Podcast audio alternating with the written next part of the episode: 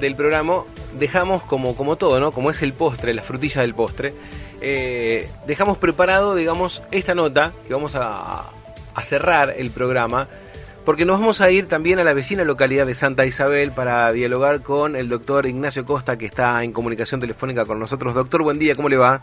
Hola Oscar, buen día, Santa Isabel, eh, perdón, Bella Cañas y la región. Eh, bueno, hoy en el comienzo del programa hablábamos un poco de las enfermedades poco comunes. ¿A qué se refiere cuando hablamos de enfermedades poco comunes? Yo no sé si está bien llamado poco comunes. Eh, son las enfermedades raras, de baja incidencia. Bien. Pero con los estudios, últimos estudios de, biología molecular, se sabe que una de cada cuatro familias tiene por lo menos un integrante con una de estas llamadas enfermedades raras. Enfermedades de baja incidencia, enfermedades poco conocidas, poco estudiadas además. Bien.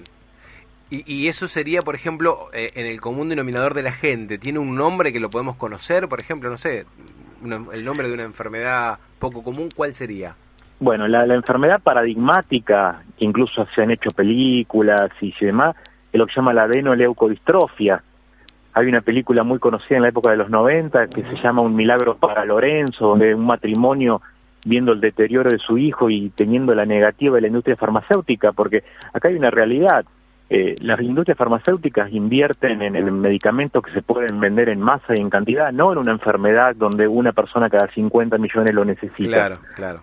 Entonces la familia empieza a investigar y el padre, que es una persona muy inteligente, descubre la cura de la enfermedad o por lo menos un tratamiento paliativo.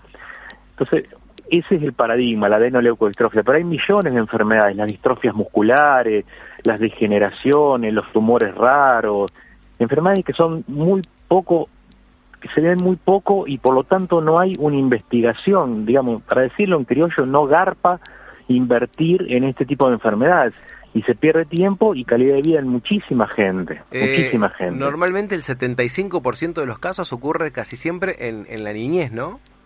Son enfermedades con un componente hereditario que sí, que hacen impacto generalmente en la niñez. Eh, y eso lo cual es muy frustrante, porque esto, esto es una historia, eh, de, cuando uno habla de esto, habla de, padres que consultan múltiples médicos, de, estudios, de frustraciones, de chicos totalmente agredidos por, por, por, por, por, por estudios médicos, eh, hasta te digo, terapias alternativas en busca de tratamientos, hasta que por ahí algún médico acierta en, el, diagnóstico. ¿Por qué? Porque el médico tampoco estamos preparados para pensar en esto. Estamos preparados para pensar en, en las enfermedades en volumen, en cantidad, no en estas cosas puntuales. Eh, el Ministerio de Salud señala en su página web que los conocimientos sobre estas enfermedades que aún son muy muy recientes y que van cambiando y mutando permanentemente están un poco extendidos en la red sanitaria y lo que conlleva problemas eh, como la dificultad para obtener un diagnóstico rápido, certero y la falta de la inexistencia por los tratamientos adecuados o que sean específicos hace esto que, usted mencionaba, ¿no? La incertidumbre del médico al momento de decir, bueno, tal cosa eh, o cómo medico o, o bueno, o si supera todo esto, buscar el conocimiento entre los pares para poder dar con el diagnóstico adecuado, ¿no?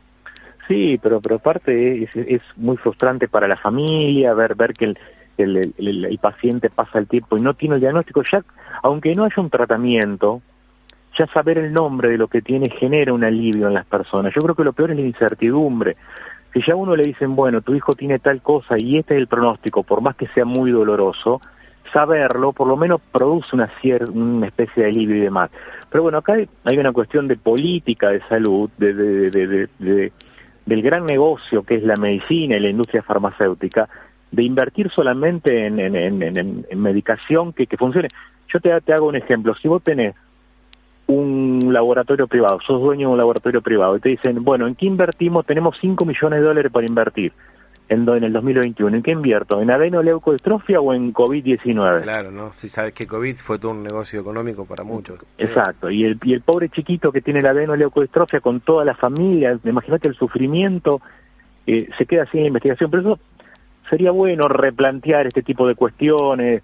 En Estados Unidos hay lugares donde se estudian las enfermedades raras, que es la clínica Hopkins, que se dedica a enfermedades raras, pero acá en Argentina no estamos preparados para detectarlo. Yo tengo un caso familiar, tengo una sobrina que tiene una enfermedad que se llama enfermedad de Ulrich, que es una distrofia muscular, y el peregrinar de mi hermana y de mi cuñado, teniendo incluso familiares médicos, vengo de una familia de médicos, eh, que podía orientar, fue terrible. Le llevó tres años largos arrimar el diagnóstico, incluso hubo que consultar Estados Unidos y, y, teniendo recursos para investigar. Imagínate buscar la gente que tiene que atenderse en los efectores públicos, con turnos a largo plazo. Es terrible, es terrible. Por eso hay que repensar esta cuestión de las enfermedades raras, darles un lugar importante.